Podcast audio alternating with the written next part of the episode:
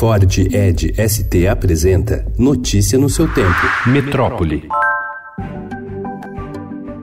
Viadutos de São Paulo abrigam uma série de ocupações irregulares, sejam de barracos de madeira ou de casas de alvenaria. O ponto em comum, o histórico de incêndios. Em outras áreas da cidade, o espaço sob a estrutura acaba virando depósito de entulho, refúgio de usuário de droga ou até mesmo academia de boxe. É o que mostra a visita do Estadão a viadutos de diferentes regiões. Na sexta-feira, um incêndio atingiu uma série de barracos sob a ponte do Jaguaré, na marginal do Rio Pinheiros, interditou a estrutura e desalojou sem teto.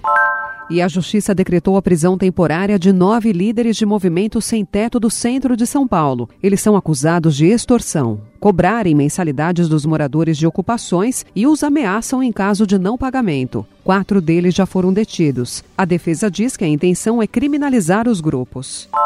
Uma briga entre vizinhos terminou em tiros dentro de um prédio na Vila Clementino, zona sul de São Paulo, na tarde desta segunda-feira. Dois policiais militares ficaram feridos após um dos homens disparar com arma de fogo da sacada do apartamento onde estava. Durante toda a tarde e o início da noite, os agentes realizaram buscas no prédio, mas o suspeito não foi localizado.